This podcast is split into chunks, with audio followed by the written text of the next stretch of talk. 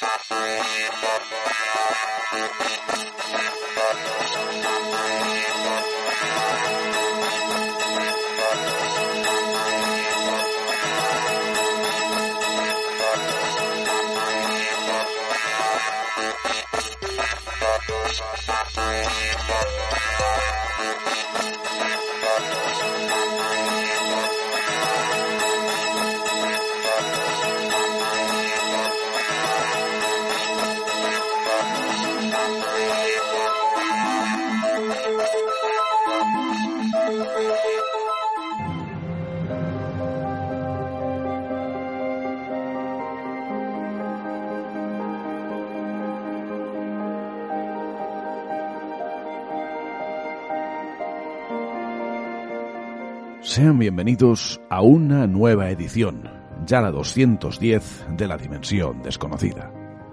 Les saluda como siempre Borja Rigo en nombre de todo el equipo que hace posible este programa.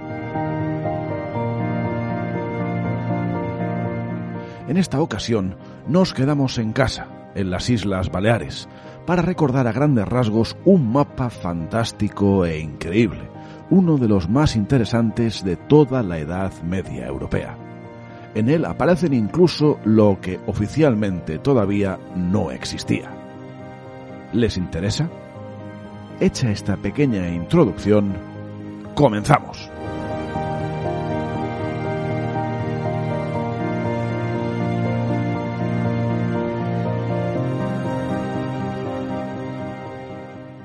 En la dimensión desconocida.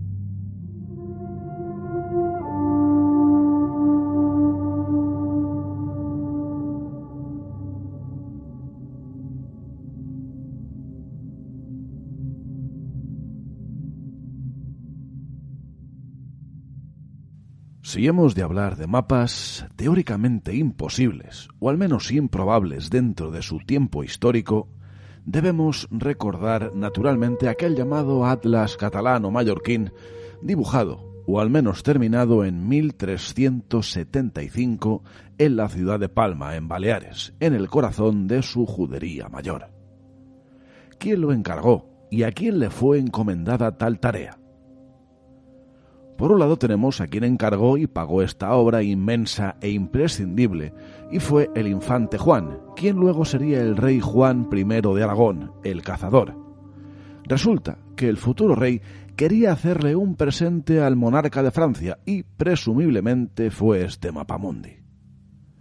Los autores, y aquí no hay una certeza absoluta, si bien prácticamente todos los investigadores lo apuntan, fueron los Cresques, Abraham y Jafuda padre e hijo respectivamente, quienes vivían muy cerca de lo que había sido la casa de los templarios en Palma.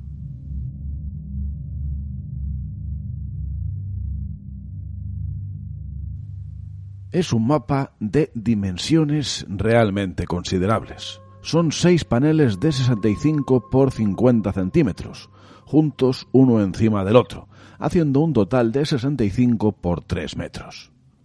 En cada uno de los paneles está dibujada una parte del mundo conocido por entonces, así como otras informaciones realmente interesantes.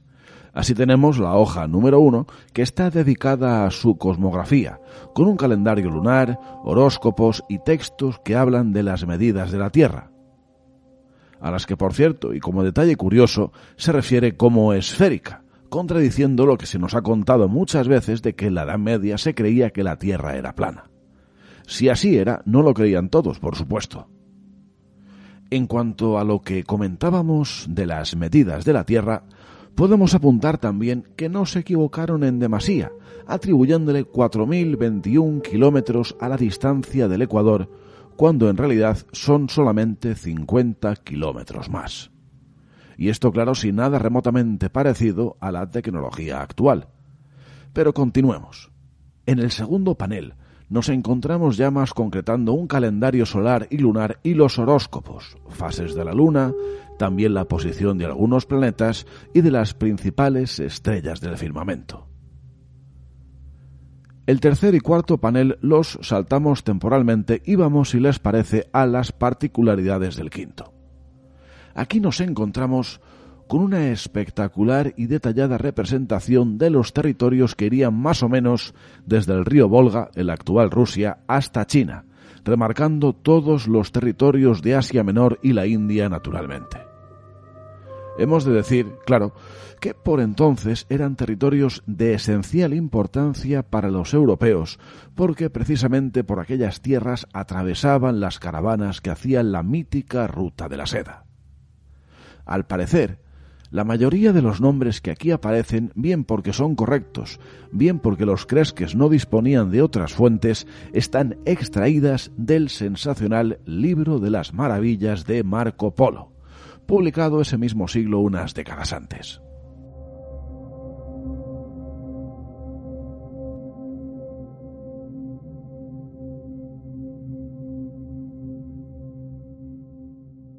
Si pasamos al último panel, está dedicado a las tierras de Katai, China esencialmente es, dijéramos, la parte menos precisa y la más ornamentada, si bien encontramos detalles tan interesantes como la isla de Ceilán o el número de islas del Océano Índico, que Marco Polo apuntaba que eran 7.459 y los Cresques 7.548.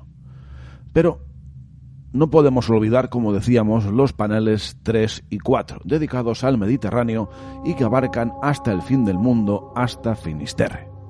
Aquí es donde podemos encontrar, al menos para nosotros, las mayores curiosidades y enigmas. Por un lado, parece ser que aquí es donde por primera vez en las cartas náuticas medievales se dibuja la rosa de los vientos con sus 32 direcciones. Esto es interesante cuando se sabe que uno de los oficios de los cresques era el de brujuleros.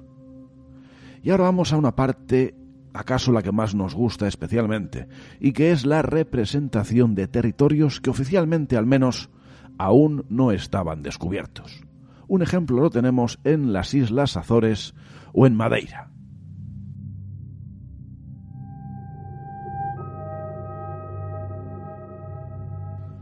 Obras como el Manual de Historia de la Cultura nos dicen que estos territorios fueron descubiertos y colonizados por los portugueses hacia 1435, y esto es sin duda interesante. Por otra parte, obras como la del siglo XVI de Michel Perronet nos dice que en 1300 los portugueses ya sabían de estos territorios, así como también de las Canarias, que por cierto, también aparecen dibujadas y con nombre en el Atlas de los Cresques. ¿Cómo es posible? Por otra parte, esta y también muchas otras obras nos explican que esta localización se pierde entre comillas durante más de un siglo y no se reencuentra entre comillas también hasta bien entrado el siglo XV. Vamos a profundizar un poco en el tema de las Islas Canarias. En el Atlas de los Cresques vienen ya todas dibujadas y con nombre. Y volvemos con la misma cuestión. ¿Cómo es posible si la historia nos habla de que los castellanos, al margen de lo que comentábamos hace un momento de los portugueses, fueron los primeros europeos en ir, dijéramos en serio, a las Canarias a partir de 1402.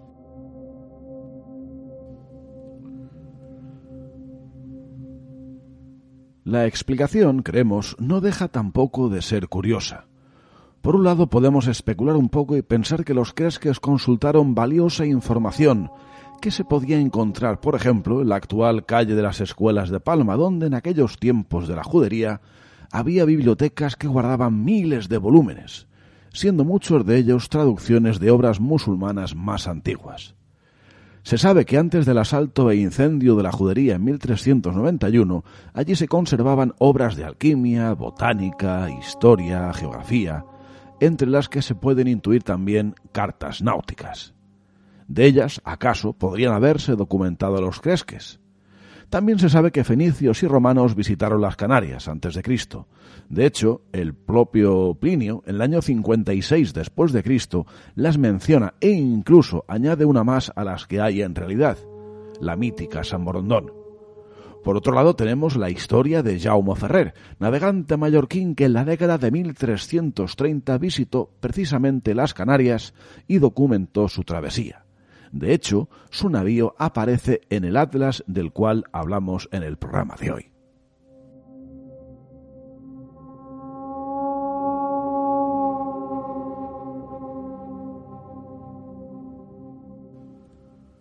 Volviendo a los Cresques y a sus fuentes documentales, las más cercanas al menos, podemos comentar algo también de otro mapa que entraría dentro de la categoría esta que tanto nos gusta, la de los imposibles. Es el portulano de Angeli Dulcert.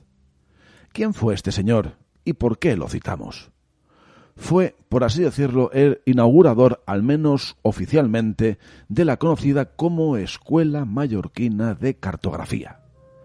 El conocido como mapa Adulcert fue dibujado por este palmesano entre 1330 y 1339 y es francamente fascinante.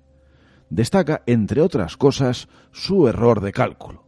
Resulta que su mapa tiene menos de medio grado de error respecto a los mapas actuales, lo cual es francamente increíble. Otro elemento lleno de misterio es que en este mapa también aparecen territorios oficialmente no descubiertos. Las ya mencionadas Canarias, acaso a causa del viaje de Ferrer o al revés. Eso por una parte. Y por otro, mundos mucho más lejanos como las Antillas o Brasil. Sí, América más de un siglo y medio antes del descubrimiento oficial. Es una lástima que de un personaje tan interesante no haya tanta documentación, lo que sí que es cierto es que se le presupone genovés y que vivía cerca del puerto de Palma, junto a la lonja de los genoveses precisamente. Y ya para terminar, podemos comentar también, volviendo a Jafuda Cresques, que, y esto es sin duda una fascinante línea de investigación, acabó sus días en Portugal, en la Escuela de Navegantes de Sagres, la de Enrique el Navegante y que buena parte de su trabajo pudo servir a Colón para trazar su plan de viaje. Por otro lado, las dos copias del atlas que existen se conservan a día de hoy en la Biblioteca Nacional de París.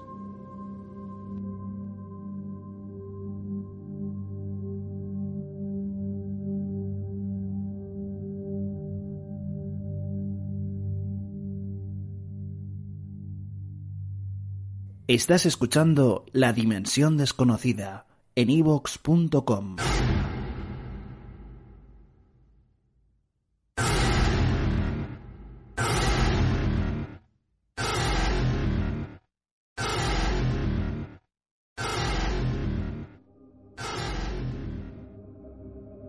Hasta aquí la presente edición del programa de hoy. Deseamos, como siempre, que hayan disfrutado de unos agradables minutos de radio y misterio, en este caso hablando de mapas oficialmente imposibles. Quedan emplazados para dentro de muy pocos días, para la semana que viene. Mientras tanto, no olviden cogernos de la mano para cruzar la última frontera, hacia la dimensión desconocida.